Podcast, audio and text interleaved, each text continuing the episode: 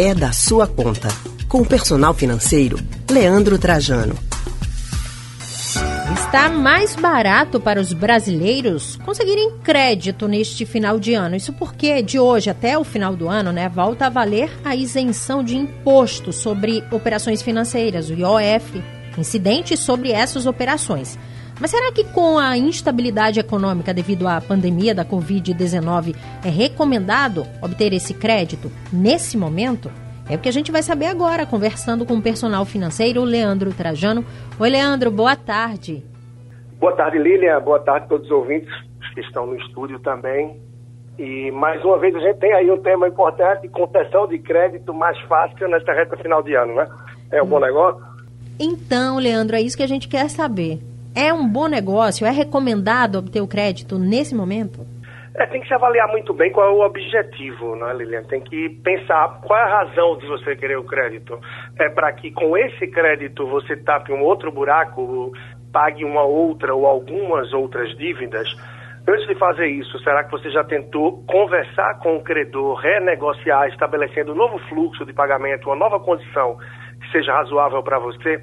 Afinal, isso é o que muita gente termina fazendo, tomando um novo crédito, tomando um novo empréstimo para cobrir outros buracos que foram abertos e com isso começa uma bola de neve que em muitos casos leva a pessoa ao superendividamento.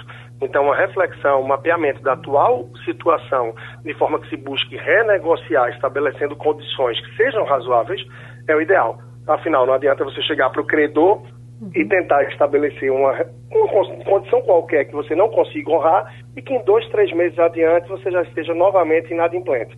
Então isso não é interessante, não é válido para quem está devendo e muito menos para quem concedeu o crédito. Então algo plausível razoável é o ideal para que se chegue lá. Ô Leandro, essa mesma recomendação, ela vale também para quem deseja é, adquirir uma carta de crédito, por exemplo, para comprar a casa própria? É, analisar mais uma vez as condições, não é? é dentro do seu planejamento, essa carta de crédito, esse consórcio, o financiamento que você pensa em entrar, seja imobiliário ou de um veículo, está numa condição que realmente é razoável para você? Ou simplesmente quer aproveitar o crédito fácil e aparentemente mais barato que chegou aí através do SMS, de um WhatsApp, de um e-mail, de uma ligação ou até do caixa eletrônico?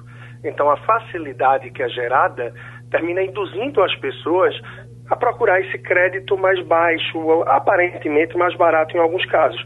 E muitas vezes é uma atitude que não é tão pensada. E a pessoa termina botando mais água do que o copo suporta, ou seja, tendo mais despesas do que o bolso aguenta. E uma hora isso vai esporrar e vai trazer problemas. Então, ter uma reflexão e fazer algo que esteja realmente dentro de suas condições, pensando no longo prazo, é o ideal. Afinal, uma carta de crédito, um carro ou um imóvel não são financiamentos para prazos tão curtos, de 6 a 12 meses. Um carro a gente sabe, 3, 4, 5 anos. Um imóvel, 10, 15, 20 ou 30. Leandro, então qual seria a orientação final que você deixa aí para os nossos ouvintes que ficou tentando, né? É, e tentado aí em fazer mais débitos nesse final de ano? Seria organização, planejamento, pesquisa? É, o ideal é sempre você conhecer bem sua situação. Então, autoconhecimento, quanto é que está entrando a cada mês, quanto é que estão os meus gastos, diante das dívidas que eu tenho, será que tem alguma que está estancada, que eu não estou conseguindo pagar? Então, como é que eu posso fazer para retomar esse fluxo de uma forma que eu consiga realmente honrar? Se você precisa realmente de um crédito, não olhe apenas se o valor da parcela, seja para compra de um imóvel, um empréstimo, um, não importa. Não é olhar apenas se o valor da parcela cabe no seu bolso, é o mais comum. Eu consigo pagar. Não é? Quais são os custos que vêm junto com a compra de um imóvel, com a compra de um carro? Se é um crédito que eu estou tomando, um empréstimo, não basta olhar se a parcela cabe, mas qual é o peso dos juros, a taxa? Será que uma outra instituição financeira não oferece juros menores e, consequentemente, podem me trazer também uma parcela mensal menor? Qual é o custo efetivo total? Afinal, na parcela não tem só os juros, tem outras despesas também que compõem isso.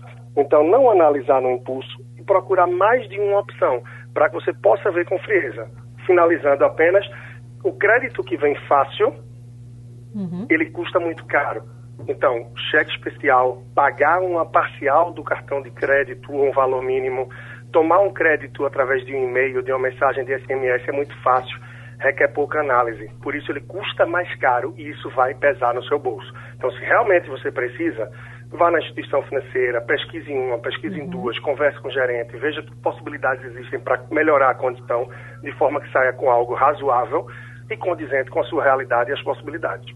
Perfeito, Leandro. Muito obrigada pelas informações mais uma vez. Até a próxima semana. Tá bem, um grande abraço. E quem quiser acompanhar mais do meu trabalho, uhum. o Personal Financeiro, arroba Personal Financeiro lá no Instagram. É só procurar o perfil, que sempre tem muito conteúdo acerca de tudo que a gente trabalha. Até a próxima semana, um abraço. Até, Leandro. A gente conversou com o personal financeiro Leandro Trajano.